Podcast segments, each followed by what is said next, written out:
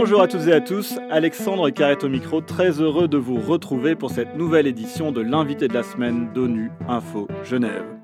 Hashtag Salpute, c'est le documentaire édifiant sur le cyberharcèlement que le service de l'information des Nations Unies à Genève a décidé de projeter lors du prochain Ciné ONU le 9 décembre dans le cadre de la campagne 16 jours d'activisme contre la violence basée sur le genre, une campagne lancée le 25 novembre à l'occasion de la Journée internationale pour l'élimination de la violence à l'égard des femmes et qui se déroule jusqu'à la Journée des droits de l'homme le 10 décembre prochain.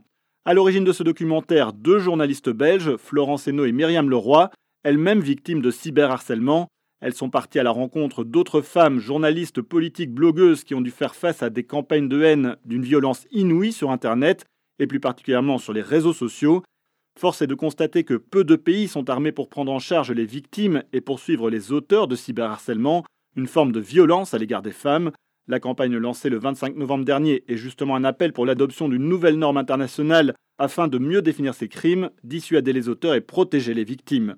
Pour évoquer cette thématique du cyberharcèlement, j'ai le plaisir d'accueillir les réalisatrices du documentaire, Florence Hainaut et Myriam Leroy. Ce sont nos invités de la semaine.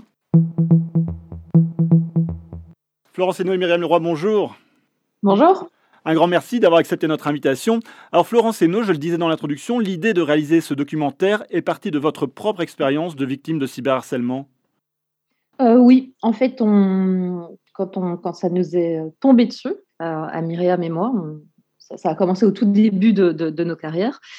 Et euh, on entendait souvent que ça n'arrivait qu'à nous, c'était le revers de la médaille.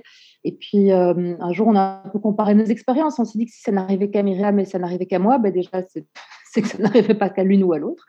Euh, et puis, voilà, on a, on a décidé un jour de porter plainte contre un harceleur commun. Et puis, on s'est dit qu'il fallait quand même faire quelque chose de ça. Et on a voulu donner en fait une grille de lecture aux femmes, non seulement aux femmes ciblées par les cyberviolences via Internet, mais aussi à toutes celles qui observent cette violence pour leur expliquer euh, de, quoi il s'agit exactement, parce que non, ça n'est pas le revers de la médaille, euh, non, ce n'est pas le prix à payer, non, ce n'est pas normal. Euh, et donc voilà, on a voulu faire quelque chose d'utile de, nos stigmates et bah, ça a l'air de pas mal fonctionner. Myriam Leroy, vous avez écrit un roman largement autobiographique hein, sur votre expérience du cyberharcèlement, Les yeux rouges aux éditions du Seuil qui évoque l'engrenage infernal avec un certain Denis qui au départ tente d'entrer en contact avec une jeune journaliste et qui ne la lâchera plus jusqu'à la harceler. C'est très insidieux car au départ ce Denis paraît inoffensif, il explique même qu'il est père de famille. Ouais, bah alors je préfère dire que c'est un roman euh, autofictionnel qu'autobiographique parce que c'est une synonymisation d'une, enfin en réalité de plusieurs situations vécues. Il y a toujours cette tendance à, voir l'agresseur comme un marginal, comme un fou. C'est la même chose pour les accusations, les, histoires de violences sexuelles. Hein, les, les, violeurs, dans l'imaginaire c'est toujours des dingues avec des cagoules euh, dans des parkings euh, tard le soir. Or, euh, on le sait, enfin, les endroits les plus dangereux pour les femmes, c'est avant tout leur domicile, que ce soit pour les violences sexuelles ou pour les violences sexistes en général et pour le, les harcèlements à caractère misogyne aussi. La plupart des harceleurs, en tout cas en ce qui nous concerne, Florence et moi, le font à visage découvert, sans essuyer leurs traces. Et c'est très contre-intuitif, mais ils sont des notables un peu dans la société. Ils sont installés, ils ont des bons métiers, ils ont un bon réseau. Donc c'est pas une, une affaire de marginaux, c'est une affaire de Monsieur tout le monde. Parfois, de temps en temps, de Madame tout le monde aussi, mais surtout de Monsieur tout le monde. Alors, ce qui est frappant lorsqu'on écoute euh, les témoignages dans votre documentaire, hein, c'est la violence des propos des harceleurs, quasiment euh, toujours liés au physique, aux menaces de viol et de mort. Une intervenante fait d'ailleurs le lien avec la culture du viol, Florence Hainaut. Alors oui, il y a un lien entre la culture du viol parce que la, réponse quasi systématique euh, qui est faite aux, femmes qui se plaignent des violences subies via Internet, c'est qu'elles l'ont peut-être un peu cherché, qu'elles s'exposent beaucoup sur Internet, qu'elles ont tenu des propos clivants, euh, qu'elles, etc., etc., etc. Et c'est exactement c'est ça la culture du viol, c'est euh, euh, la, remise en question de la parole de la victime, voir si elle n'est pas un petit peu responsable. Et puis, comme Lorraine Bastide, parce que c'est elle dans le film qui en parle, euh, elle dit la culture du viol, ça va, c'est aussi un continuum. Ça va la petite, la petite remarque, le, petit commentaire en rue jusqu'au viol, eh ben, c'est la même chose pour les cyberviolences. Ça va du petit commentaire euh, un peu méprisant sous une photo ou un poste au, au, raid ultra-violent. Euh, et c'est le cas de plusieurs femmes, mais pas toutes, mais qui sont qui, qui qui s'expriment dans, dans, le film. Alors les femmes qui sont harcelées dans votre documentaire, hein, ce sont des femmes qui ont un certain pouvoir ou de l'influence, des femmes qui n'ont pas peur de parler, d'affirmer leur avis. Et du coup, on se dit qu'elles sont mieux armées pour supporter toutes ces attaques. Et pourtant, le cyberharcèlement a un impact très important sur les victimes, aussi bien, on le voit dans votre documentaire, hein, sur le plan psychologique que sur la suite de la carrière des victimes, Florence Hainaut ça a des effets extrêmement concrets sur la place qu'on a envie de prendre dans l'espace public euh, après, étant donné qu'on connaît le prix. en tout cas, on nous a fait payer un prix. Euh, et donc, il y a en effet des jeunes femmes qui ont du mal à s'engager, qui, ont peur de s'engager en politique, ou dans les médias, euh, celles qui quittent les médias et qui quittent la politique, et en règle générale, une extrême prudence de toutes celles qui ont vécu des violences à s'exprimer. Et c'est le cas pour Myriam et moi. Alors, je sais que dire ça euh, dans une interview autour d'un documentaire qui est largement diffusé, ça a l'air un peu contradictoire. Mais il se fait que Myriam et moi, euh, on, a quitté, on a quitté Twitter, on a quitté Facebook et on est ultra prudente quand on s'exprime. D'ailleurs, euh, euh, tous nos harceleurs et tous nos potentiels harceleurs ont été extrêmement présents avec nous en salle de montage quand on a construit ce film, parce qu'on l'a vraiment construit en se disant qu'est-ce qu'on va bien pouvoir nous reprocher, comment bien dire les choses, sur quoi on va pouvoir nous attaquer. Et donc, voilà, le, harcèlement continue même quand il ne se passe pas. On sait ce qu'on risque et, on fait extrêmement attention, avec des conséquences évidemment énormes sur la place des femmes euh, dans l'espace public qui est Internet et dans le débat politique, dans le débat démocratique. Et si on se passe de la moitié de l'humanité dans le débat démocratique, en quoi est-il encore démocratique aujourd'hui? Ce qu'on ressent notamment en lisant votre livre, Myriam Leroy, c'est le sentiment de solitude hein, de la personne harcelée. Les amis ou les collègues et même le compagnon de la victime ne comprennent pas, ne prennent pas les mesures des faits. Il faut s'en foutre, disent-ils. C'est la réponse automatique euh, de la société, des institutions, puisque les institutions sont complètement démunies par rapport à ça. Il faut s'en foutre. Il suffit de ne pas aller voir. Il suffit de ne pas fréquenter Internet, comme si on pouvait aujourd'hui décemment se passer d'Internet. La, pandémie mondiale qui nous occupe depuis deux ans nous montre bien que c'est complètement hors sol de croire que quiconque sur cette planète a encore le luxe de pouvoir se passer d'Internet. Donc oui, et c'est encore évidemment toujours à la victime qu'on dit, euh, à, laquelle on donne des directives. Quoi. et la plupart des, campagnes de prévention ne s'adressent pas, euh, enfin, je n'en connais aucune qui s'adresse aux harceleurs ou harceleurs potentiels, par exemple. C'est toujours des guides de bonne pratique adressés aux victimes ou aux victimes potentielles, des manières de restreindre leur liberté. Euh, en fait, on leur indique simplement, comme dans l'espace physique, quels sont les lieux à ne pas fréquenter, les heures auxquelles ne pas sortir.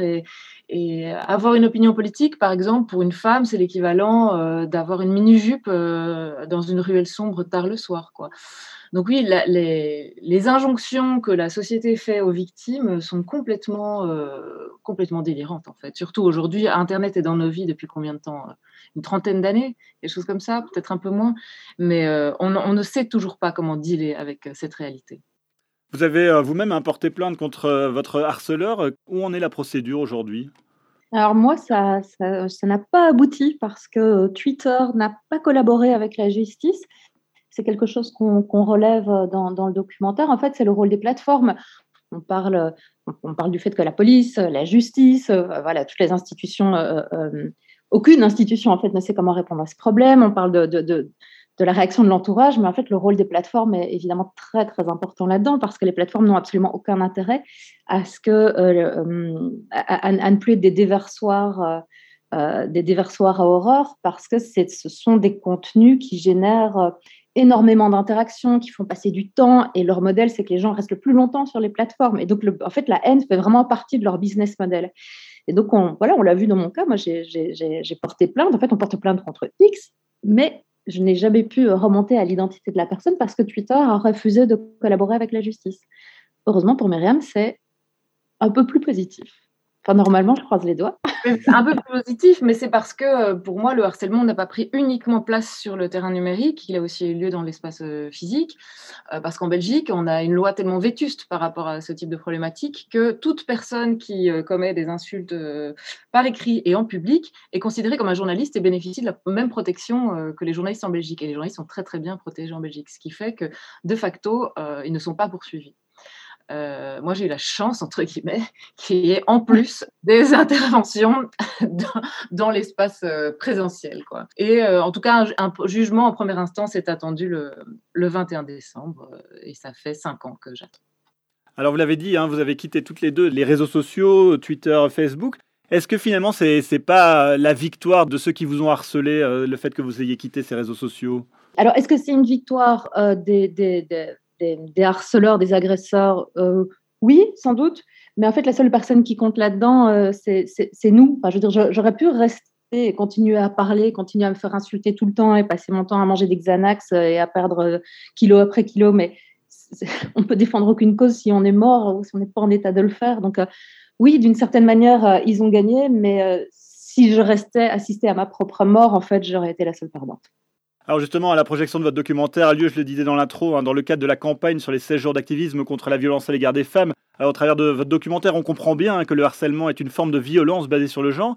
Est-ce que l'appel qui est lancé pour adopter une nouvelle norme internationale pour mieux définir ces crimes, est-ce qu'on va dans la bonne voie, d'après vous? Je pense que les choses sont doucement en train d'évoluer, mais au-delà euh, des changements euh, euh, qui, qui, ont trait à la technologie, à la manière de légiférer autour de la technologie, en fait, le vrai problème, c'est la misogynie. Et euh, on pourra faire toutes les lois qu'on veut, tant que les gens seront misogynes, ils diront des choses misogynes. C'est la même chose pour le racisme et pour l'antisémitisme. Alors on peut, on peut le punir, mais le, le, vrai souci euh, n'est pas seulement de punir les gens qui disent des choses illégales, c'est que les gens se rendent compte que c'est illégal, c'est que les gens se réalisent que les petites blagues, euh, les petites blagues pourries sur, sur, sur, les femmes, sur les femmes qui passent sous le, sous le, sous le, sous le bureau, sur les femmes qui ne savent pas conduire, sur les... en fait tout ça participe à un climat de haine qui permet de se reprendre en propos misogynes, entre autres via les réseaux sociaux, mais pas seulement, sans que ça soit condamné euh, euh, par la société, en fait. Je veux dire, les gens qui nous harcèlent sur Internet, euh, la plupart ne passent pas pour d'horribles misogynes, hein. ils passent pour des gens qui se réclament de la liberté d'expression et du droit de critiquer. Donc, tant que la misogynie n'est pas une honte impossible à assumer socialement, on réglera rien du tout, même avec toutes les lois sur le numérique du monde. Alors justement, que faut-il faire concrètement maintenant euh, Dans le documentaire, vous dites que quand on regarde ce documentaire, on ne peut plus faire semblant de ne pas être au courant. Est-ce qu'il faut un grand mouvement MeToo contre le cyberharcèlement? Une des intervenantes disait dans le documentaire qu'elle ne laissait plus rien passer. C'est ça qu'il faut faire, c'est ne plus rien laisser passer euh, contre les violences euh, et le cyberharcèlement? Qui est très important, c'est d'apprendre euh, aux femmes, et pas seulement aux femmes d'ailleurs, à identifier ce que c'est un discours de haine, à identifier ce que c'est un discours misogyne, parce que nous-mêmes, on a mis dix ans, Florence et moi, à remarquer, à comprendre que sale pute, salope, dans des proportions euh, qui étaient celles qu'on euh, vivait, c'était misogyne. Euh, on, s'est longtemps dit, parce que tout est fait dans la société pour qu'on passe à, côté de ces agressions sans même les voir, ça fait tellement partie du paysage et du bruit de fond, tout est fait pour qu'on ne voit pas ce que c'est la misogynie et pour qu'on ne voit pas aussi l'invisibilisation des femmes dans l'espace public. Ça, c'est Lorraine Bastide qui le dit dans son livre Présente. L'invisibilité des femmes est invisible. D'ailleurs, est-ce que vous savez que 66% des utilisateurs de Twitter en Belgique et en France sont des hommes et euh, seulement 35, je crois encore moins en Belgique, sont des femmes. Donc ce sont des espaces qui sont carrément perdus, mais ça ne se voit pas et ça ne se dit pas. Donc il faut identifier les discours de haine, il faut identifier les mécanismes sexistes. Et, euh, et, il faut punir, il faut sanctionner en tout cas, peut-être pas punir, mais sanctionner quand il y a des dépôts de plaintes, pour harcèlement, 85% de ces plaintes sont classées sans suite euh, en France. En Belgique, je pense que ça doit être plus ou moins la même chose et en Suisse aussi.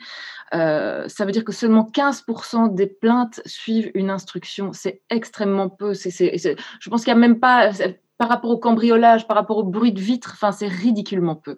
Donc, prendre au sérieux ce type de problématique, c'est déjà la première chose. Florence Hainaut et Myriam Leroy, un grand merci d'avoir accepté de répondre à mes questions. Je rappelle que vous êtes les réalisatrices du documentaire Hashtag Salpute qui sera projeté le 9 décembre dans le cadre du prochain Ciné ONU. Et c'est la fin de cette édition. À la réalisation de ce podcast, il y avait François Soubiguerre, Mégilang à la préparation. L'actualité des Nations Unies continue sur notre site web ungeneva.org et sur le compte Twitter en français ONU Genève. À très bientôt.